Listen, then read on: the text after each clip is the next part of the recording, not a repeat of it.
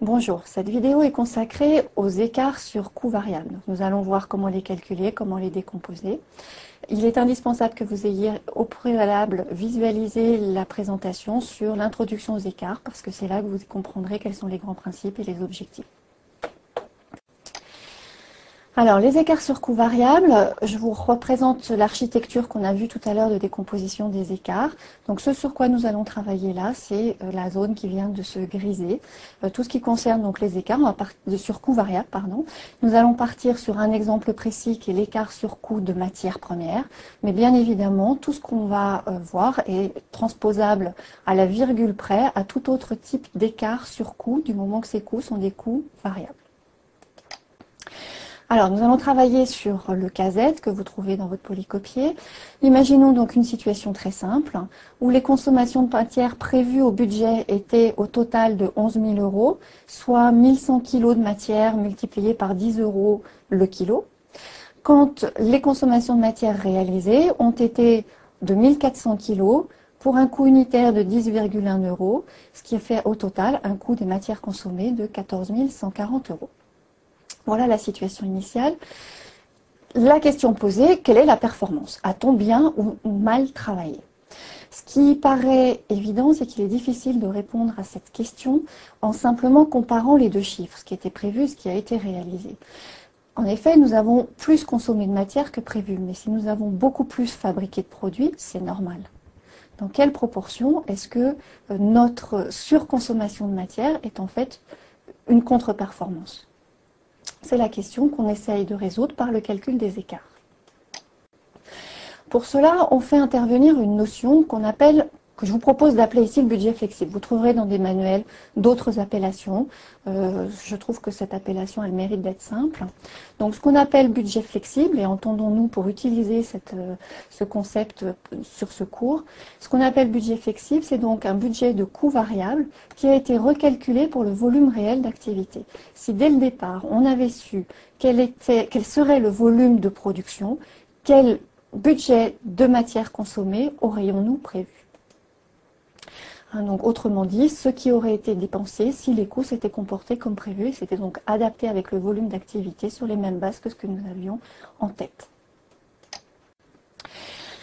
Alors, si on en revient à notre exemple, j'ai remis de côté donc euh, les informations que vous aviez précédemment et puis je vous propose ici de partir du principe que le budget avait été établi pour 1000 produits fabriqués, mais que finalement sur le mois, euh, sans doute parce que les commerciaux ont vendu plus de produits que prévu, ce qui est une très bonne chose pour la société, eh bien le service production a plus travaillé et a fabriqué finalement 1200 produits. Dans ce contexte, il est tout à fait normal qu'il ait consommé plus de matière que ça n'avait été prévu au budget. Qu'aurait-il dû être consommé? Eh bien, c'est le budget flexible qui nous l'indique.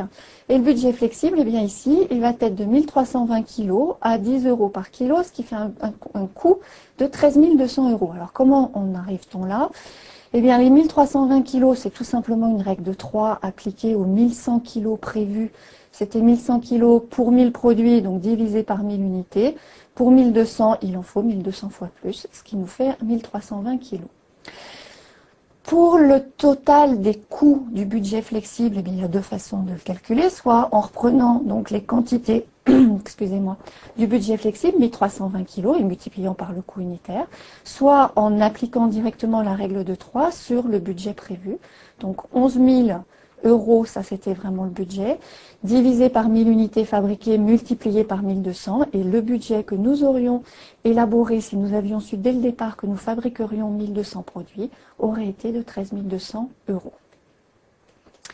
Que fait-on avec ce budget flexible? Eh bien, bien sûr, c'est ce qu'on va comparer aux réalisations. Donc là, j'ai simplement reporté les informations qui nous sont données concernant les réalisations.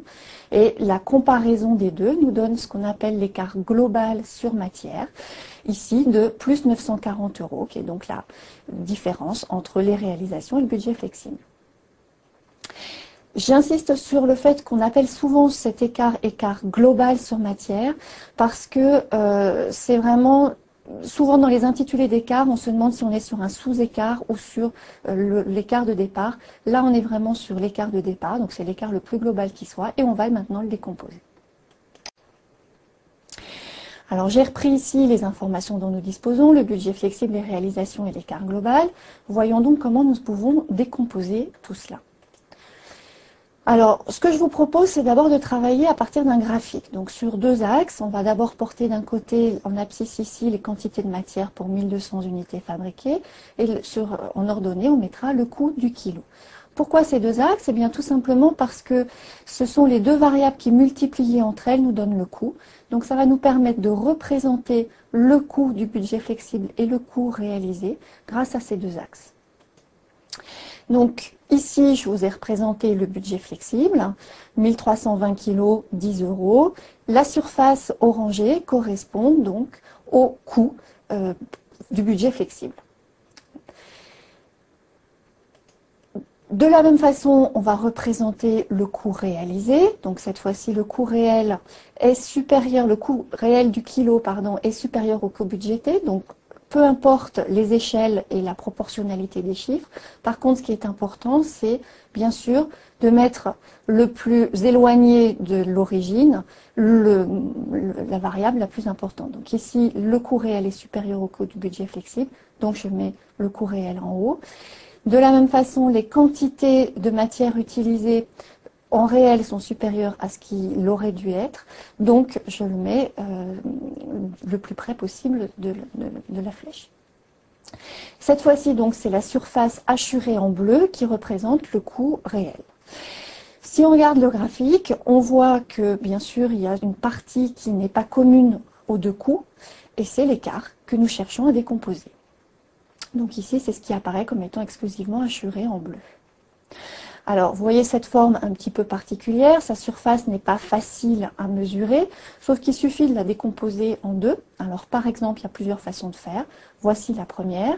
À ce moment-là, je découpe en deux. Je vais avoir deux sous-écarts. J'obtiens deux rectangles. Facile de mesurer euh, la surface d'un rectangle. Donc, il sera facile de mesurer le sous-écart correspondant. Alors, le numéro 1, c'est l'écart sur coût du kilo de matière. En effet, si vous regardez la surface, le rectangle considéré, eh on a euh, bien euh, une différence au niveau du coût des matières.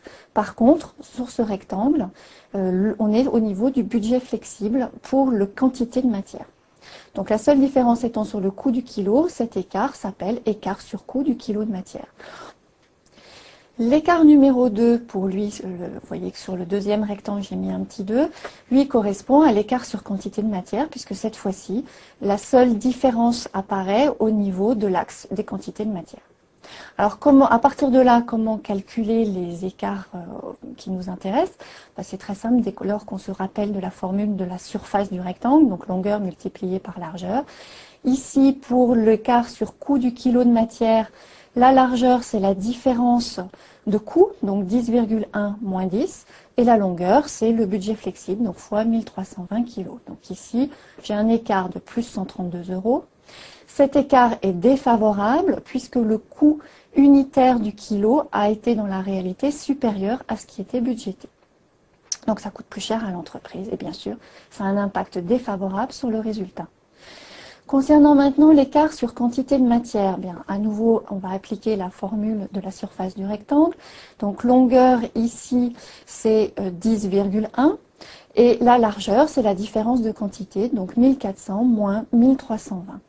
On obtient un écart de plus 808 euros. À nouveau, c'est un écart défavorable, puisque pour fabriquer la même quantité de produits finis, il a fallu plus de matières premières que ce qui était prévu.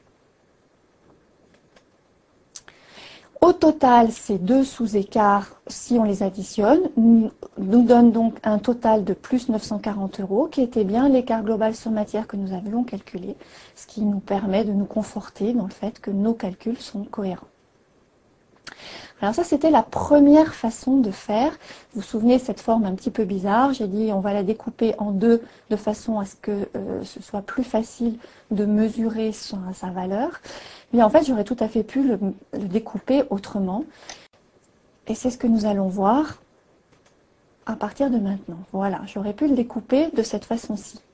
Cette fois-ci, le premier écart représente toujours un écart sur coût du kilo de matière, mais il va se calculer de façon légèrement différente. J'ai toujours la différence de coût unitaire. Par contre, cette fois-ci, au lieu de la multiplier par euh, un nombre de, kilos du budget, je multiplie par les quantités réellement consommées. Et j'obtiens cette fois-ci un écart de plus 140 euros défavorable. À nouveau, puisque de toujours, le coût du kilo est supérieur à ce qui était prévu.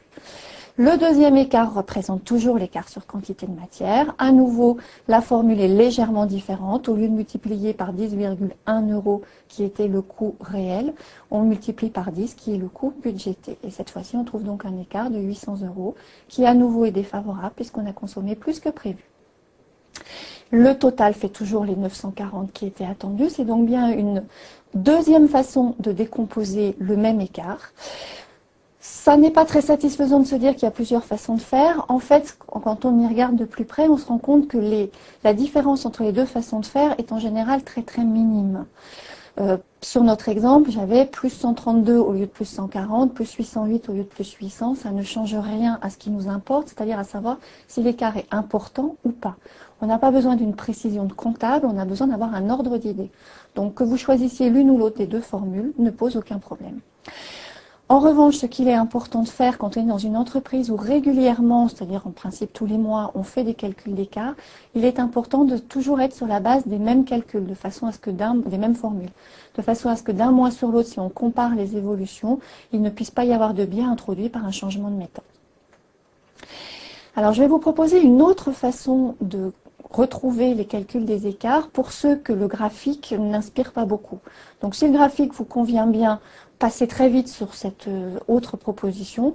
Elle s'adresse à ceux qui auront du mal, qui pensent qu'ils auront du mal à s'approprier la méthode du graphique. Donc le raisonnement sans graphique est relativement simple. Il nécessite d'abord d'écrire le budget flexible. Donc le budget flexible, c'était 1320 kg fois 10 euros euh, pour un coût total de 13 200 euros. Et puis un petit peu plus loin, de réécrire de la même façon tout ce qui concerne les réalisations. L'écart global se situe entre ces deux variables. Et on va introduire une variable intermédiaire. Alors cette variable intermédiaire, elle n'a pas de nom, c'est une variable hybride puisqu'elle part d'un élément du budget et d'un élément des coûts, euh, du réalisé, pardon. Donc ici, j'ai choisi, mais on verra bien sûr qu'il y a une deuxième façon de faire, ce qui est cohérent avec ce que je vous ai montré au niveau des graphiques. Ici, j'ai choisi que la variable intermédiaire correspondait aux quantités du budget multiplié par le coût unitaire réel. Donc 1320 kg multiplié par 10,1 euros, un donc une variable intermédiaire pour une valeur de 13 332 euros. On est bien d'accord, cette variable est complètement artificielle, elle sert simplement pour le calcul. Le but est de ne faire varier qu'un élément à la fois, de façon à isoler les différentes sources d'écart. Si je compare budget flexible et ma variable intermédiaire, la seule différence porte sur le coût unitaire du kilo. Donc j'ai ici l'écart sur coût du kilo en faisant la différence entre le coût euh, de ma variable intermédiaire, 13 332, et le coût prévu, 13 200. On retrouve bien sûr un écart que nous avions trouvé tout à l'heure avec les graphiques. Si maintenant je compare ma variable intermédiaire aux réalisations, eh bien cette fois-ci je retrouve l'écart sur quantité puisque vous voyez qu'on est sur la même base de coût unitaire. Par contre au niveau des quantités, j'ai une variable intermédiaire à 1320 kg qui est ce que nous aurions dû consommer et les réalisations à hauteur de 1400 kg. Donc mon écart sur quantité c'est la différence des deux et on retrouve comme tout à l'heure 808 euros écart défavorable. Alors j'ai fait le choix de faire une variable intermédiaire avec les quantités budgétées et les coûts unitaires réalisés. J'aurais pu faire le deuxième choix. Qu'est-ce que j'aurais obtenu? Donc toujours, j'aurais posé d'abord le budget flexible, les réalisations et ma variable intermédiaire au milieu. Cette fois-ci, j'aurais eu quantité réalisée multipliée par, le coût unitaire budgété. Donc j'aurais eu 1400 kg multiplié par 10 euros par kilo, égale 14 000 euros. En comparant les deux premières lignes, j'aurais eu cette fois-ci l'écart sur quantité, puisque si vous regardez, c'est au niveau des quantités que les deux variables diffèrent l'une de l'autre. J'aurais obtenu l'écart sur quantité de plus 800 défavorable.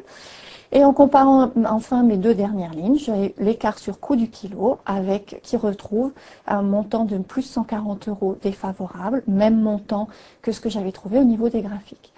Donc vous voyez avec les graphiques ou avec ce raisonnement qu'on peut retrouver facilement les formules, mais qu'on a le choix des armes, entre guillemets, mais que si j'ai commencé avec une formule pour l'écart sur quantité, la formule de l'écart sur coût, euh, par, euh, sur coût unitaire, m'est imposée. Elle dépend du choix que j'ai fait sur le premier sous-écart. Donc j'ai deux ensembles de formules qui vont bien, qui sont indépendants l'une de l'autre, mais ce sont des ensembles de formules. Sinon, le total de mes deux sous-écarts ne, ne représentera pas l'écart global que j'essaye de décomposer.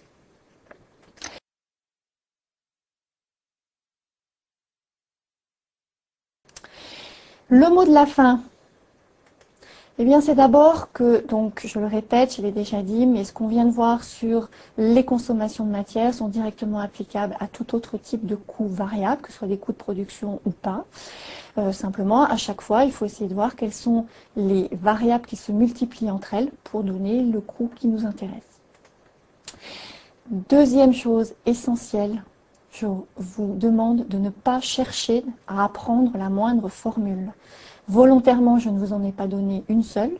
Je vous ai montré comment on les retrouve à partir des graphiques ou à partir du raisonnement.